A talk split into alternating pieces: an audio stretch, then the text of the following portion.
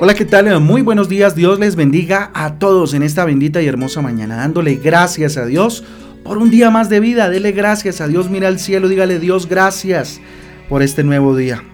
Con ustedes su pastor y servidor Fabián Giraldo del Ministerio Transforma. Yo les doy la bienvenida a este espacio devocional donde juntos somos transformados, somos renovados por la bendita palabra de Dios. Bendita palabra a la cual le invito a que mm, vamos juntos en la palabra.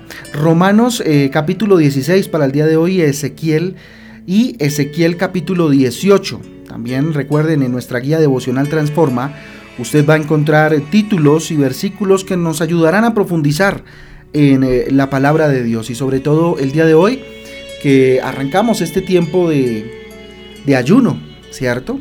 Tiempo de ayuno en el cual la idea es tener intimidad con nuestro Rey, tener un tiempo especial con nuestro Señor para ser libres de toda ligadura de impiedad, como dice la palabra de Dios, de todo yugo que pueda estar, podamos estar cargando en nuestras vidas. llegamos entonces al final del libro de Romanos en el capítulo 16.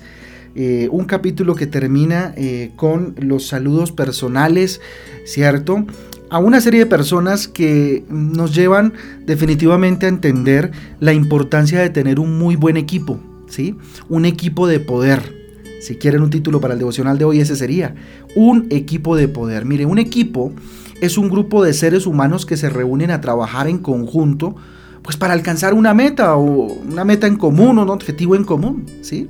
Para eso entonces el equipo, eh, no sé, mantiene una cierta organización, una estructuración que le permita conseguir los objetivos eh, a corto, a mediano y a largo plazo, que lo lleven pues eh, en últimas al cumplimiento del propósito real y grande, ¿cierto? Y dar en el blanco en lo que pues se está buscando, ¿sí? La palabra poder eh, significa tener, eh, el tener fuerza, el tener vigor, el tener facultad, habilidad, capacidad, ¿cierto? O autorización inclusive para llevar a cabo una determinada acción en pro de un propósito, ¿cierto? En conclusión, poder simplemente significa tener la capacidad de hacer algo. Así de simple, eso significa poder. Miren, cuando personas con habilidades de hacer cosas buenas se unen o unen sus capacidades, sus habilidades, ¿cierto? Sus destrezas, pues producen un equipo. Y ese equipo, perdón, bien conjugado, bien organizado, pues se convierte en un equipo de poder que produce cosas buenas, ¿sí? Entonces, eh, lo que caracteriza a un equipo de poder es la unidad. Es importantísima la unidad, tener unidad de pensamiento, unidad de espíritu, inclusive hablando en términos espirituales, perdón, y eh, para lograr ese, esa, ese, ese, propósito, ¿cierto? Además deben tener una misma visión y un mismo propósito, por supuesto, para eh, pues mirar hacia allá, ¿cierto? ¿Cuál es tu equipo? Pregúntate hoy, ¿qué quieres tú? ¿Un equipo? ¿Y cuál es tu equipo? Tu familia, ¿cierto? Con, con las personas con las cuales trabajas, tu equipo de trabajo, ¿cierto? Tus amigos, bueno, qué sé yo, ¿sí? Entonces la pregunta es, ¿qué quieres tú? ¿Un equipo? ¿O tan solo un montón de personas que ocupen un espacio o algún lugar y que pues, mm, digamos, pueden que tengan el mismo propósito, quieran el mismo propósito, pero que no hagan nada para llegar a ese, a ese cumplimiento? Miren, el equipo de poder debe estar conformado por personas dispuestas, dispuestas, ojo, palabra importante, subráyela, dispuestas a ayudarnos a lograr cumplir el propósito, nuestro propósito, el propósito que Dios ha puesto eh, en nuestro corazón. ¿Cierto? Entonces dichos integrantes no necesariamente deben ser unas personas expertas tal vez en lo que hacen, no necesariamente, aunque sería óptimo, ¿verdad? Pero sí deben estar dispuestas a ser formadas sobre todo, ¿sabe? Formadas. Qué importante es esto. Miren, cierto entrenador en alguna ocasión dijo, no me traigan personas que quieran ganar, tráiganme más bien personas dispuestas a prepararse para ganar. ¿Sí? Ganar, no sé, todo el mundo, ¿sí? Quiere ganar. Ganar todo el mundo quiere, por supuesto. Pero prepararse, mire, no todos. No todos, no todos quieren hacer ese esfuerzo, vivir ese proceso de ser enseñados, disponerse a ser preparados para ganar. Todos quieren ganar y llegar allá de una manera muy fácil, ¿sí? Un requisito muy importante para lograr eh, formar un equipo de poder es saber qué quiero, a dónde voy, cuál es el propósito. ¿sí? Si tú no sabes qué es lo que quieres en tu vida, jamás vas a poder pues, reunir un equipo con el cual lo puedas lograr. ¿Sí? Qué importante es tener una visión entonces. Qué importante es tener un propósito de parte de Dios en cualquier grupo de, um, poder ¿sí? Eh, que, que tú estés visualizando en este momento. Tu familia, eh, como lo decía hace un momento, tu equipo de trabajo, tu equipo de amigos, a dónde quieres llevar eh, ese proceso, a dónde quieres llevar a tu grupo de oración, si, si es que tienes en casa un grupo, a tu familia extendida, más que tu hogar, a tu familia extendida, si los quieres agrupar para, para buscar a Dios o para conseguir un propósito, ¿cierto? Y que valga la pena vivir, ¿sí? Entonces, un requisito muy importante eh, como lo decía hace un momento, para, para lograr un equipo eh, de poder es saber lo que quiero. Si tú no sabes qué es lo que quieres, pues tu vida jamás va a poder eh, reunir, como lo decía hace un momento, un equipo con el cual puedas lograr algo. ¿sí? Miren, nuestros amigos deben ser los integrantes de nuestro equipo. Amigos. ¿Sí? Amigos de verdad, personas que, que, conozcas de alguna manera o que Dios ponga en tu corazón. Algunas personas solo se llenan de, de muchas personas, ¿sí? Algunos que quieren lograr objetivos se llenan de gente sin ningún tipo de propósito y, a estos los llama amigos cuando pues lo único que son es parte de un proyecto, ¿cierto? Pero no hay un equipo de poder, ¿sí? Y aquí voy entonces ya a la palabra de Dios, sé que estoy hablando ya mucho yo, y eso no es el objetivo de este devocional, por supuesto. Porque fíjese, fíjese que toda esta introducción es para entender que Pablo tenía un gran equipo y usted lo va a conocer ahí en el capítulo 16 si es que no lo ha leído aún. ¿sí? Pablo tenía un gran equipo de trabajo que le permitió, por supuesto, ser el gran apóstol que fue y cumplir la misión evangelística impresionante, abrir la puerta, ¿cierto?, hacia el mundo del evangelio. ¿sí?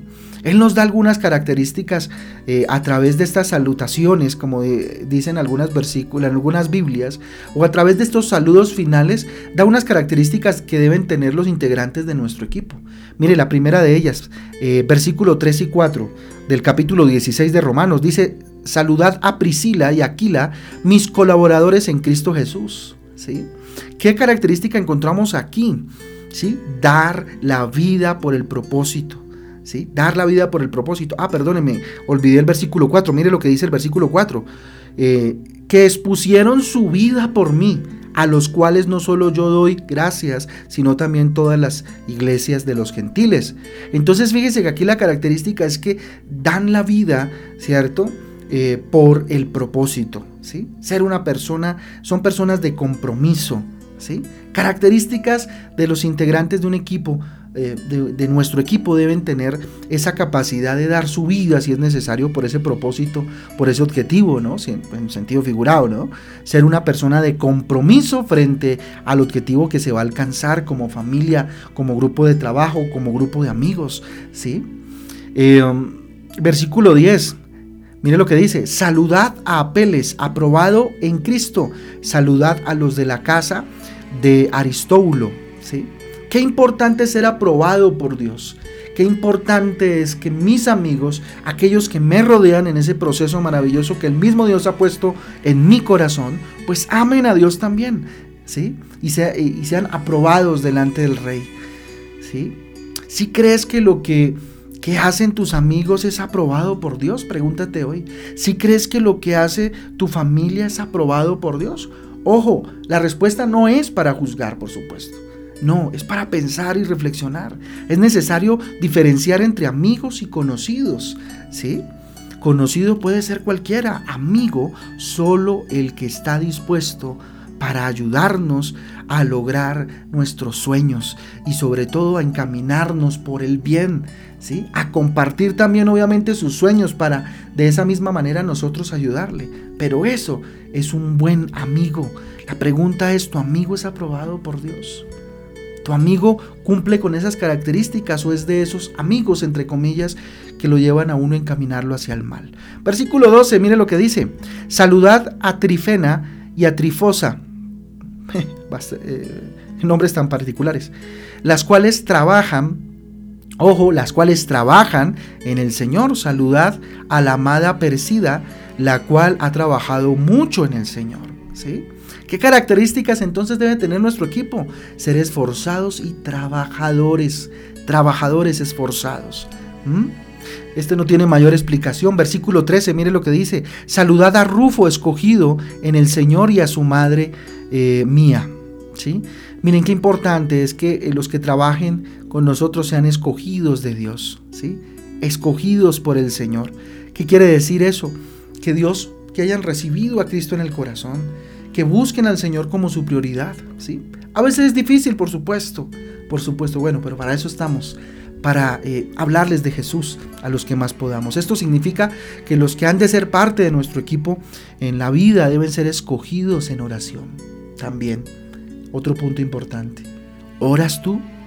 ¿Oras tú para la escogencia de tu equipo de trabajo, para la escogencia de los buenos amigos con los cuales vas a cerrar eh, negocios, vas a cerrar proyectos, vas a, cerrar o entablar más bien una buena relación de amistad, ¿sí? Es importante. Esto no quiere decir que hagamos eh, eh, exclusión de personas, ni mucho menos. ¿sí? El que va a ser, por ejemplo, en, el área sentimental, el que va a ser tu novio, por ejemplo, tu esposo, debe ser puesto en oración. Al igual que los miembros de la iglesia, ¿cierto? Para los diferentes ministerios, como lo hacemos en la iglesia, asimismo en, en las relaciones interpersonales. ¿Quién va a ser tu amigo eh, que va a saber tus secretos, ¿cierto? ¿Cuántas veces nos hemos visto decepcionados, decepcionadas se han visto las damas con eh, amigos o amigas que ah, se les ha confiado cosas y pues resultan de pronto divulgándolas o bueno, en fin, ¿sí? Qué importante es en oración escoger a aquellos que nos van a acompañar. Un par de esposos son un equipo y es el, uno de los equipos, el segundo equipo más importante en nuestras vidas, porque el primero es el Padre, el Hijo, el Espíritu Santo y de alguna manera tú, ¿cierto? Ese es un equipo de poder, eh, digamos, el fundamental en la vida del cristiano, ¿sí? Otro punto importante, versículo 19 porque vuestra obediencia ha venido a ser notoria a todos, así como me gozo de vosotros, pero quiero que seáis sabios para el bien e ingenuos para el mal. ¿Mm? Ser obedientes es importante.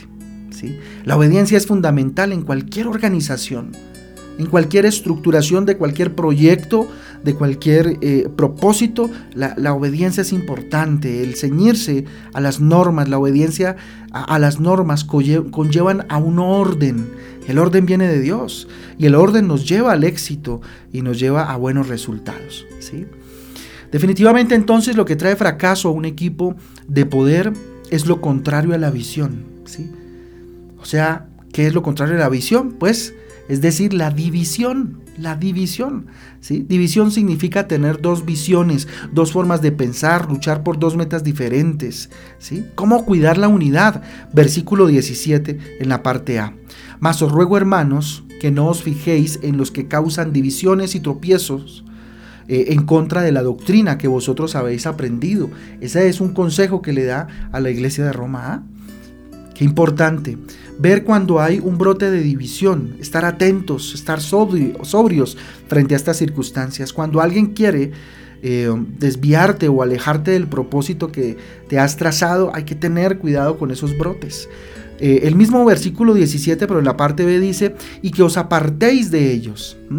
Es importante alejarse de aquellos quienes eh, promueven como la división, como el enojo, como, ¿cierto? Eh, no sé, el roce, ¿sí? Estas personas no convencen con conocimiento, lo hacen con suaves palabras y engaños y hay que tener cuidado, ¿verdad? Versículo 18 dice, porque tales personas no sirven a nuestro Señor Jesucristo, sino a sus propósitos, a sus propios vientres, y con suaves palabras y lisonjas engañan los corazones de los ingenuos. Miren, la infidelidad en los hogares ha comenzado con palabras melosas, que en vez de, eh, de, que llegan al corazón causan división. ¿sí? Cuidarse varones de aquellas, hola mi amor, hola papi, hola lindo, ¿cierto? Que generan división. Ah, no me trata mi esposa. Es que, ¿cierto? Lo mismo, la, la, esposa con el esposo, tener cuidado. Estoy hablando de mujeres fuera del matrimonio y varones fuera del matrimonio, ¿no? Entre esposos, por supuesto. El hablarnos bonito, el cuidarnos y el guardar los corazones es importantísimo. Pero la infidelidad muchas veces viene por ese lado. De una manera muy tenue y muy suave. Y dañan el equipo. ¿cierto? Así que recuerda, no todos los que dicen que son tus amigos en realidad lo son.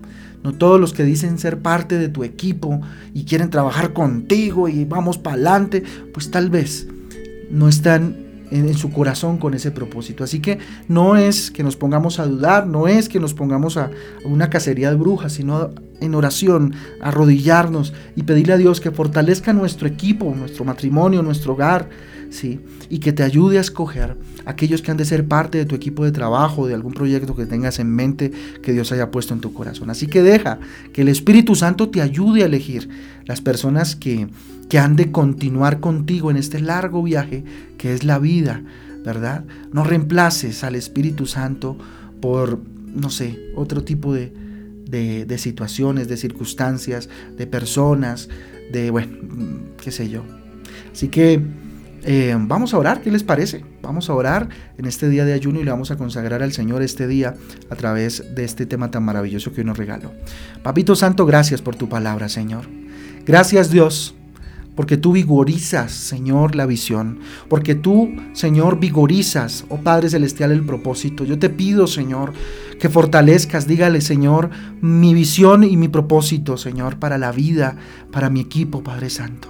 Dígale, hoy levanto mis manos a ti, te digo Dios, dame, dame Señor un propósito, hacia dónde caminar y hacia dónde dirigir a esta familia. Ore por sus hijitos, por su esposita, ore por su esposo, por sus hijitos, dígale Señor, ayúdame. Dios Santo, para que estos sean aprobados por ti, Señor, para que estos sean esforzados y trabajadores, Dios. Ore por su equipo de trabajo, dígale, Señor, ayúdame, Padre Celestial, para que estos, bendito Dios, caminen, oh Padre Celestial, hacia un propósito para darte la gloria a ti. Para que mi familia, en mi familia haya orden, obediencia a tus normas, Padre Celestial. Ore por su equipo de trabajo y dígale, Señor, que no haya ningún tipo de brote, Padre Celestial, de división, Dios. Que aquellos que, que mm, promueven la división dentro de mi equipo de trabajo, dentro de mis amigos, Dios, pueda Dios darles distancia, Papito Santo, y poder, bendito Dios, hacer selección, Padre, de aquellos que van a acompañarme en este camino de la vida, papá.